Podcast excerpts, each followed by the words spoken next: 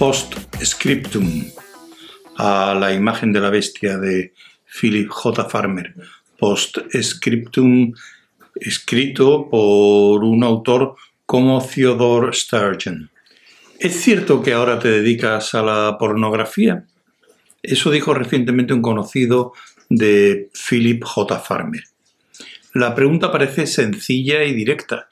Obviamente había sido planteada por un hombre que creía honestamente en su capacidad de definir sus propias palabras, y probablemente que las palabras que utilizaba eran tan evidentes que no necesitaban definición alguna. Existe un vasto número de personas honestamente simples que pueden sin ninguna duda definir la pornografía, Dios, el bien, el mal, la libertad, la ley y el orden, la ciencia ficción, el comunismo, la libertad, la paz honorable, la obscenidad, el amor. Y pensar y actuar y legislar y en ocasiones llevar a la hoguera, encarcelar y matar sobre la base de sus propias definiciones. Estos son los etiquetadores y son, sin excepción alguna, la fuerza más letal y destructiva con la que jamás se haya enfrentado especie alguna, sobre este planeta o cualquier otro, y voy a explicarles con sencillez y claridad por qué. La verdad pura y simple no es fácil de encontrar. Virtualmente todo aquello que tiene apariencia de verdad es susceptible de ser puesto en duda y modificado. El agua corre colina abajo. ¿A qué temperatura? ¿Dónde? ¿En una cápsula Apolo o en el extremo de entrada de un sifón? Las faldas son para las muchachas. ¿Le gustaría a usted hacer frente a un batallón de la Black Watch escocés con sus kilts? ¿O a una compañía de los rudos efzones griegos que llevan hasta encajes en sus faldas? Energía igual a masa por velocidad de la luz al cuadrado. Según palabras de la ebúrnea deidad de lo relativo, Albert Einstein, puede ser al fin y al cabo un fenómeno solamente local. La letalidad destructiva inherente al etiquetaje surge del hecho de que el etiquetador, sin excepción alguna, prescinde de la más básica de las características del universo, el devenir. Es decir, el flujo y el cambio. Si se detiene a pensar, cosa que no entra dentro de sus hábitos, el etiquetador se ve obligado a admitir que las rocas y las montañas cambian, que los planetas y las estrellas cambian, y que no se ha detenido como consecuencia del fenómeno puramente local e infinitesimalmente pequeño de que él esté aplicando una etiqueta en ese lugar, en ese momento del tiempo. El devenir resulta más evidente en aquello que llamamos vida que en cualquier otra área. No basta decir que las perspectivas cambian, se debe de ir más allá y afirmar que la vida es cambio. Aquello que no cambia es una aberración respecto a las leyes más básicas del universo. Aquello que no cambia no está vivo, y en presencia de aquello que no cambia, la vida no puede existir. Es debido a esto que el etiquetador resulta letal. Él es la mano muerta, suya es la orden deteneos. Él es el amigo de la muerte, el enemigo de la vida. No siente deseos, no puede enfrentarse a las cosas como realmente son. Móviles, fluidas, cambiantes. Desea que se detengan. ¿Por qué? Creo que obedece a un deseo perfectamente normal de seguridad. Quiere sentirse seguro. No se da cuenta de que ha confundido la estabilidad con el estatismo. Tan solo si todo se detuviera, tan solo si el hoy y el mañana fueran exactamente iguales al ayer, jamás escruta de forma realmente cuidadosa el ayer. ¿Comprenden? De forma que cree que ayer todo estaba inmóvil, y en paz y conforme a la ley, lo que es obviamente falso. Podría sentirse realmente seguro. No se da cuenta de que se ha vuelto contra la vida y a favor de la muerte, que está inmerso, de hecho, en una especie de suicidio, tanto para sí mismo como para su especie. No se da cuenta de que en el santuario de la iglesia de su elección, cualquier mañana de domingo o sábado, podrá ver a respetables matronas enfundadas en vestidos que hubieran estado prohibidos no solo en las calles, sino incluso en las playas, en un periodo que aún pueden recordar los feligreses de más edad.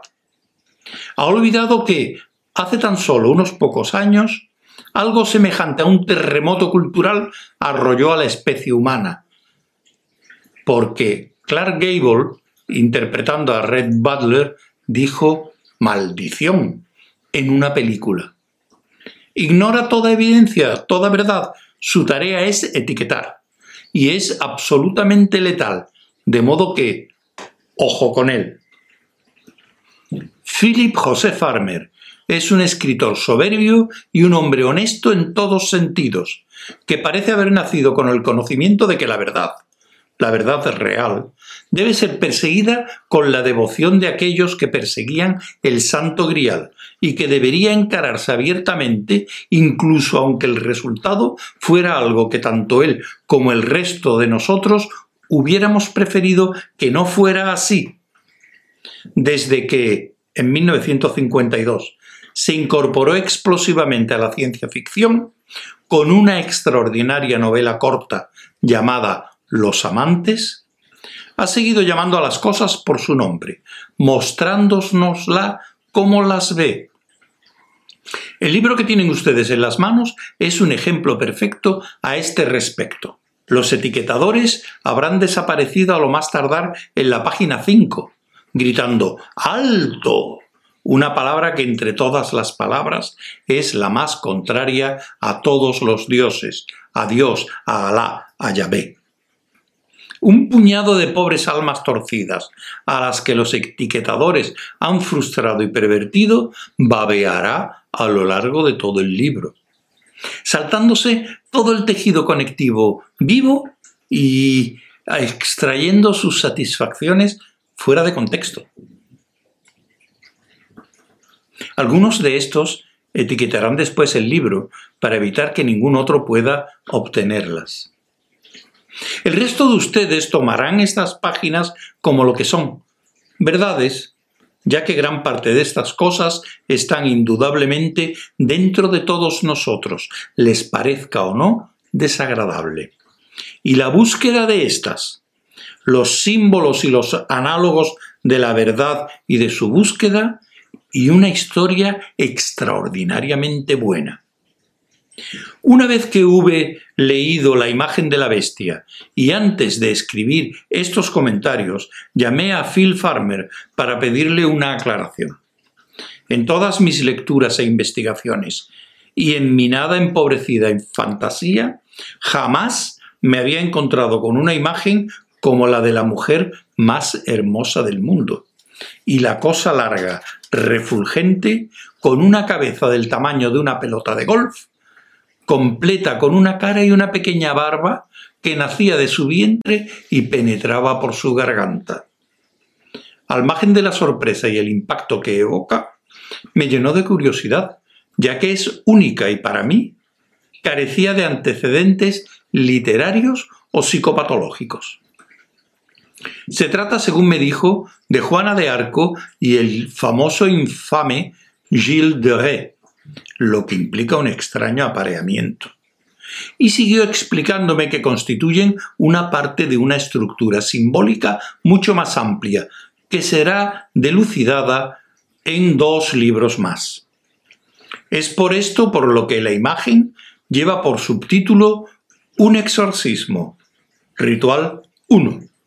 Por lo tanto, al igual que todos los escritos de Farmer, la imagen es una fábula, es decir, al igual que la totalidad de la obra de Esopo y una buena parte de la de Shakespeare, la historia tiene mayores dimensiones que la narrativa.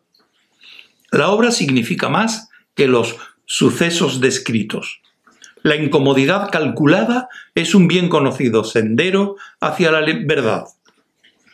Al principio, la posición del loto es una auténtica agonía. Un ayuno de 40 días y 40 noches es solo para los conocidos, y si bien puede propiciar un encuentro con Satanás, ha quedado registrado en alguna parte que Satanás puede, en ese momento, ser derrotado. Yo acepto el estructurado impacto de Farmer con arreglo a esto, y me dejo llevar por él, y espero ansioso que el esquema quede completo. Porque no se puede mantener enterrado a un hombre honesto, amigos y etiquetadores, ni a su honestidad y su hombría.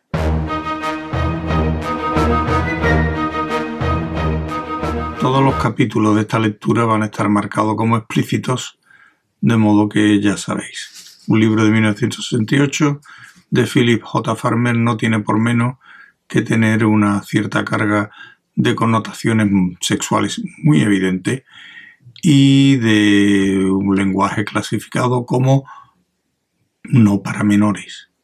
La imagen de la bestia, capítulo 1. Leche verde agriada. El humo ascendía hacia la luz, y el humo y la luz se fundían en uno para convertirse en leche verde. La leche se fisionaba, ascendía, recubría el techo de una humareda opaca. El smog estaba en todas partes, arriba, abajo, en la sala, afuera, verde y agrio. Aquella sensación agria emanaba no sólo del smog que se había introducido en el edificio a través de los aparatos de aire acondicionado y de las baharadas de tabaco que inundaban la habitación. Procedía también del recuerdo de las imágenes que Child había visto aquella mañana y sabía que volvería a ver en los próximos minutos. Herald Child nunca había visto la sala de proyecciones del Departamento de Policía de Los Ángeles sumida en una tal oscuridad. El rayo luminoso procedente de la cabina de proyección habitualmente aclaraba la penumbra, pero el humo de cigarros y cigarrillos, el smog y el estado de ánimo de los espectadores oscurecían todo. Incluso la plateada luz de la pantalla parecía absorber la luz en lugar de reflejarla a los espectadores. Allá arriba, donde el rayo luminoso se encontraba con el humo del tabaco, se formaba leche verde que se cortaba y agriaba. Así veía las cosas Harold Child, y la imagen no era exagerada. Los condados de Los Ángeles y Orange estaban siendo asfixiados por la peor racha de smog de la historia. Durante un día y una noche, y otro día y otra noche, no se había movido ni un hálito de viento. Al tercer día daba la impresión de que la situación podía prolongarse indefinidamente. El smog. Ahora podía olvidarse del smog. Abierto de brazos y piernas, en la pantalla aparecía su compañero, posiblemente ex compañero. Detrás suyo, los cortinones rojo burdeos refulgían sombríamente, y la cara de Matthew Colburn, normalmente colorada como el Chianti aguado al 50%, estaba ahora tan rojo e hinchado como una bolsa de plástico transparente repleta de vino. La cámara se alejó de la cara para mostrar el resto de su cuerpo y parte de la habitación. Estaba tumbado de espaldas y desnudo. Sus brazos estaban sujetos con correas a sus costados y sus piernas, también sujetas con correas, formaban una V. Su sexo se bamboleaba sobre el muslo izquierdo como un grueso gusano ebrio. La mesa debía haber sido fabricada con el propósito de amarrar a ella hombres con las piernas separadas, de modo que otras personas pudieran caminar entre ellas. Aparte de la mesa de madera en forma de Y, la gruesa alfombra de color rojo vino y los cortinones color burdeos, la habitación estaba vacía. La cámara giró sobre sí misma para mostrar los cortinones y después volvió a su posición inicial y se elevó. La figura completa de Matthew Colben apareció como podría verla una mosca desde el techo. Su cabeza reposaba sobre una almohada oscura. levantó los ojos hacia la cámara y sonrió estúpidamente. No parecía importarle lo más mínimo el estar amarrado e indefenso. Las escenas previas explicaban el porqué. Se veía como Colvin había pasado, mediante un condicionamiento muy preciso, del terror impotente a una excitación febril. Child, que ya había presenciado la película completa, sintió como sus entrañas se retorcían y entreanudaban, y con sus extremos enroscados a su columna vertebral parecían querer estrangularse unas a otras. Colvin sonreía beatíficamente. Estúpido, murmuró Child. Pobre jodido estúpido. El hombre sentado a la derecha de Child se volvió hacia él y dijo ¿Cómo? ¿Qué dices? Nada, comisionado. Pero sentía como si su pene se estuviera retrayendo al interior de su abdomen, arrastrando sus testículos tras él. Las cortinas se abrieron y la cámara hizo un zoom hacia un inmenso ojo oscuro, bordeado de negro, de largas pestañas. Después se desplazó hacia abajo a lo largo de una estrecha y recta nariz y unos labios turgentes de un rojo vivísimo.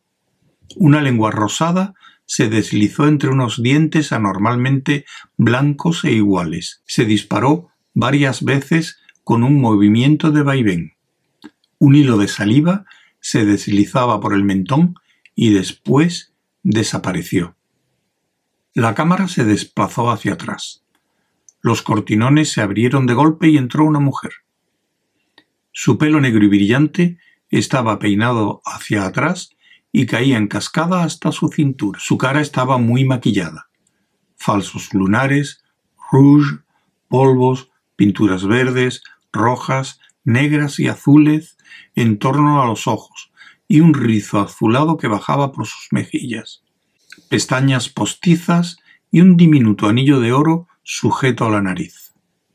La bata verde, cerrada en torno al cuello y al talle, era tan tenue que parecía estar desnuda lo que no le impidió desatar los cordones que sujetaban el cuello y la cintura, y dejó deslizar la bata hasta el suelo, mostrando que podía estar aún más desnuda.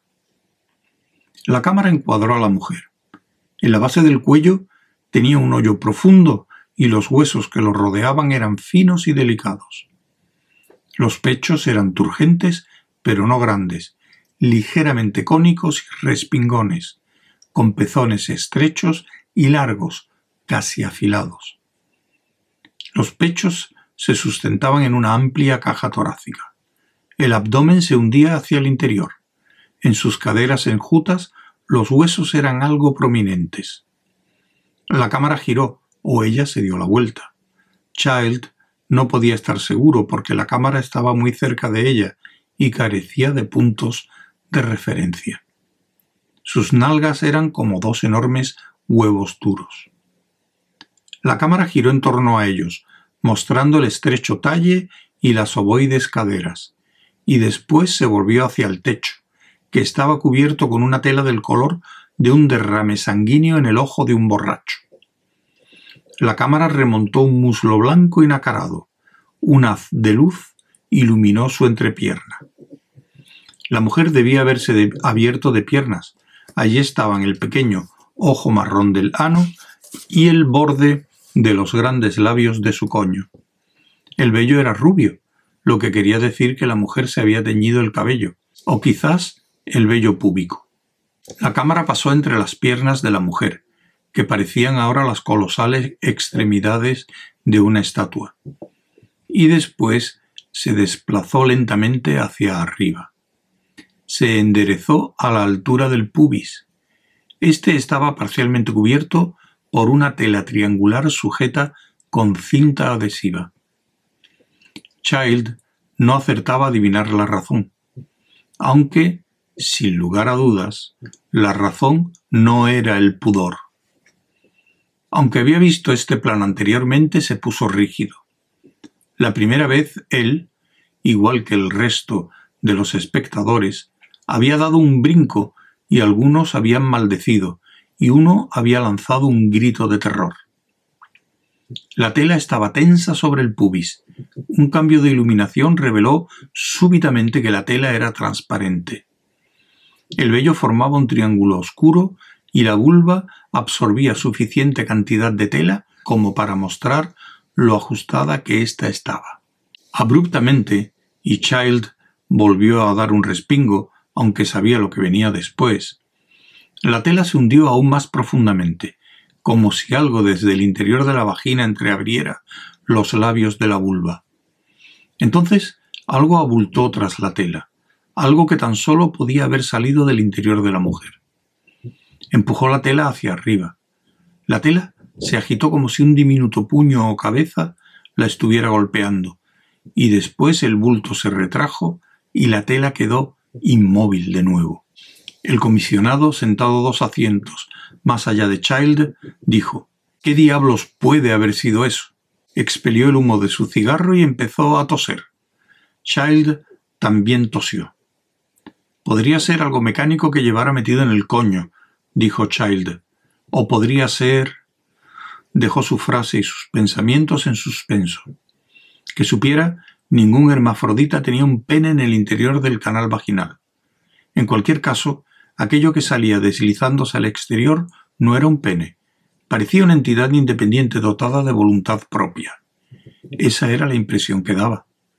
Y desde luego la cosa en cuestión había atacado a la tela en más de un lugar.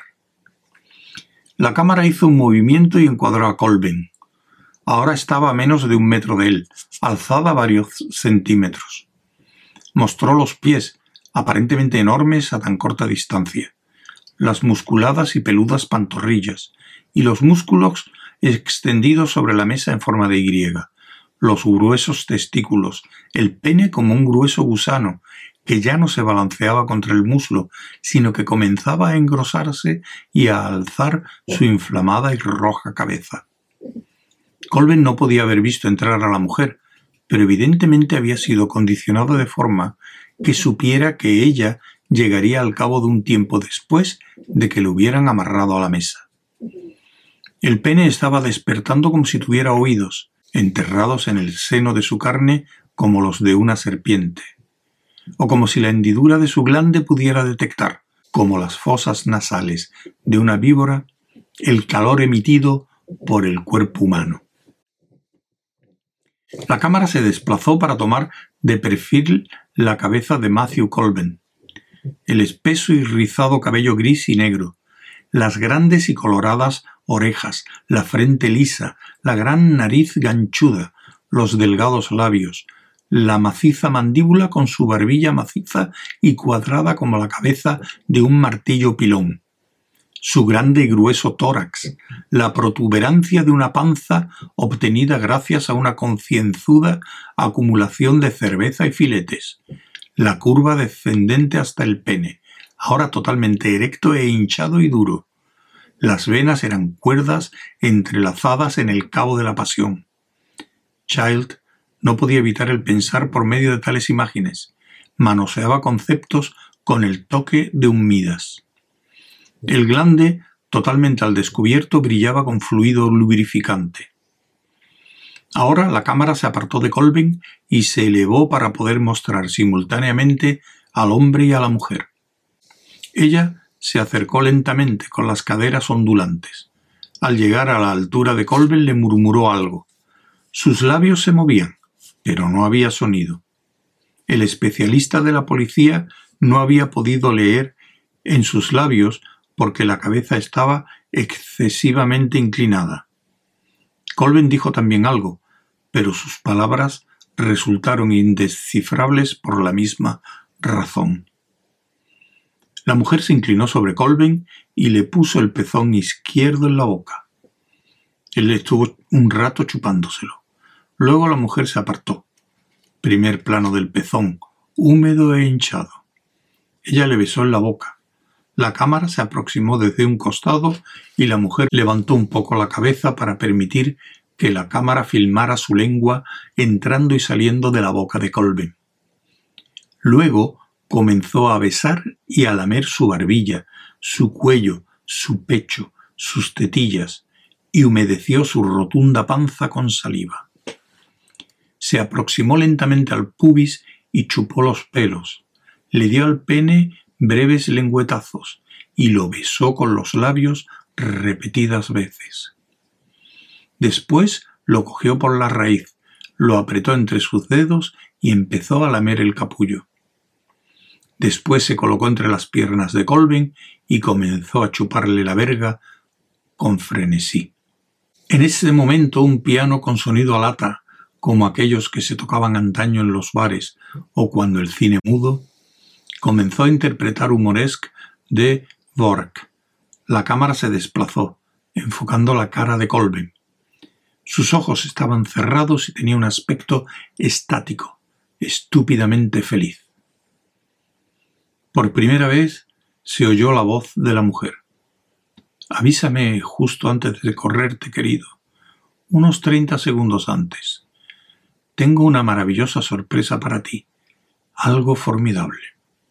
La policía había examinado la voz en el osciloscopio, pero se habían introducido distorsiones. Debido a ello la voz sonaba muy hueca y temblorosa. Ve más despacio, muñeca, dijo Colvin. Tómatelo con calma, igual que la última vez. Fue el orgasmo más fantástico que haya tenido en mi vida. Ahora vas demasiado a prisa. Y no me metas el dedo por el culo como la otra vez. Me duelen las almorranas. La primera vez que se había proyectado aquella escena, algunos policías habían lanzado una risotada. Esta vez nadie lo hizo se produjo un inaudible pero notorio movimiento en los espectadores. El humo de los cigarrillos pareció solidificarse. La leche verde, apresada por el rayo de luz, se volvió aún más agria.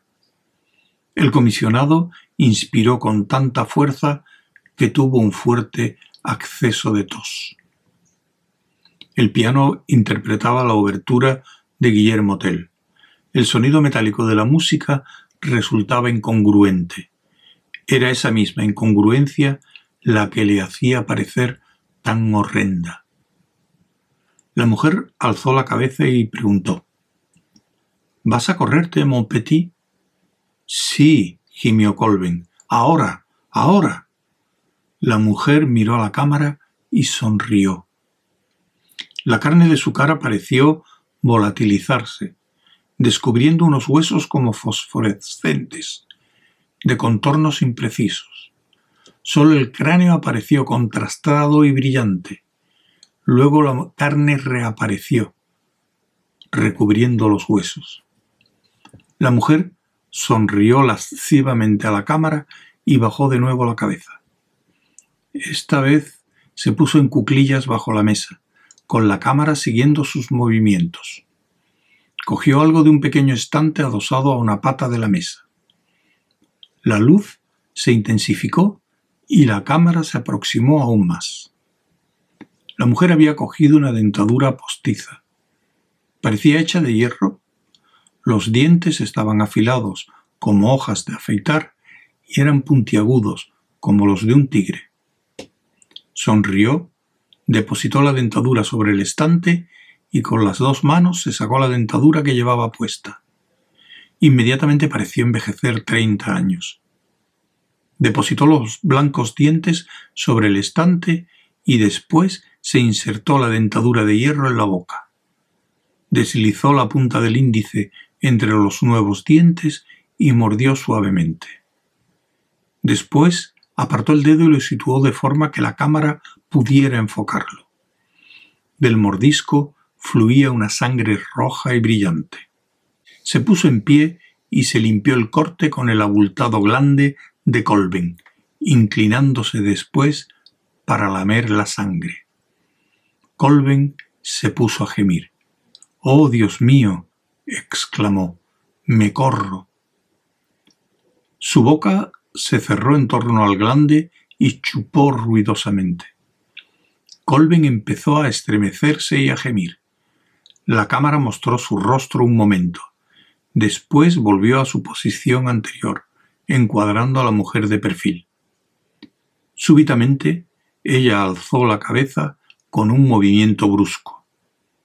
El sexo, agitado por violentas convulsiones, lanzaba borbotones de esperma espesa y blancuzca.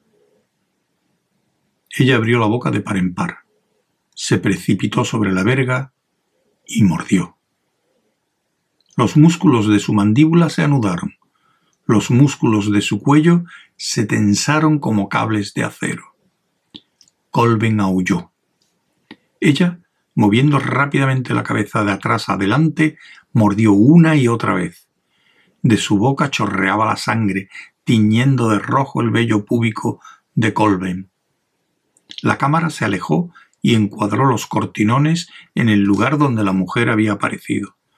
Unas trompetas restallaron, un cañón disparó en la distancia, el piano atacó la obertura de 1812 de Tchaikovsky. De nuevo resonaron las trompetas mientras se desvanecía la música del piano. Los cortinones se abrieron bruscamente impulsados por dos rígidos brazos. Un hombre entró y se quedó inmovilizado, con su brazo derecho alzado de manera que su negra capa dejaba casi ocultas sus facciones. Su cabello, negro y brillante como el charol, estaba peinado con una raya al medio. Su frente y su nariz eran blancas como la panza de un tiburón. Sus gruesas y negras cejas se juntaban por encima de su nariz. Los ojos eran negros y muy grandes. Iba vestido como para asistir a una premiere cinematográfica. Llevaba un frac, una almidonada camisa blanca, corbata negra. Una banda roja cruzaba su pechera en diagonal y lucía en la solapa una medalla o emblema de alguna orden. Llevaba playeras azul turquesa. Otro elemento cómico que sólo conseguía subrayar el horror de la situación. El hombre dejó caer la capa, desvelando una larga y aquilina nariz, un mostacho negro y espeso que se curvaba en torno a las comisuras de sus gruesos labios pintados de rouge, y una prominente barbilla con un hoyuelo. Lanzó una risa como un cacareo, y este elemento deliberadamente vulgar resultó aún más horrible que las playeras. La risa era una parodia de todas las risas malignas emitidas por todos los monstruos y Dráculas de todas las películas de horror. Alzó de nuevo el brazo y ocultando de nuevo la cara tras la capa, se precipitó hacia la mesa. Colben seguía aullando. La mujer se apartó de un salto y dejó su sitio al hombre de la capa. El sexo todavía se agitaba, seguía emitiendo sangre y fluido espermal. El glande estaba medio arrancado. La cámara encuadró el rostro de la mujer. Su barbilla y sus pechos estaban cubiertos de sangre. La cámara hizo un barrido de nuevo hasta el falso Drácula, quien cacareó de nuevo, mostrando dos largos y afilados caninos, obviamente falsos. Después se inclinó y empezó a devorar salvajemente el sexo de Colben, pero al cabo de unos instantes alzó de nuevo la cabeza. La sangre y la esperma brotaban de su boca, tiñendo de rojo el blanco de su inmaculada camisa. Abrió la boca y escupió el glande sobre el abdomen de Colben y se echó a reír, esparciendo sangre sobre él y sobre sí mismo. La primera vez, Child se había desmayado. En esta ocasión se levantó de un brinco y echó a correr hacia la salida, pero vomitó antes de llegar. No fue el único.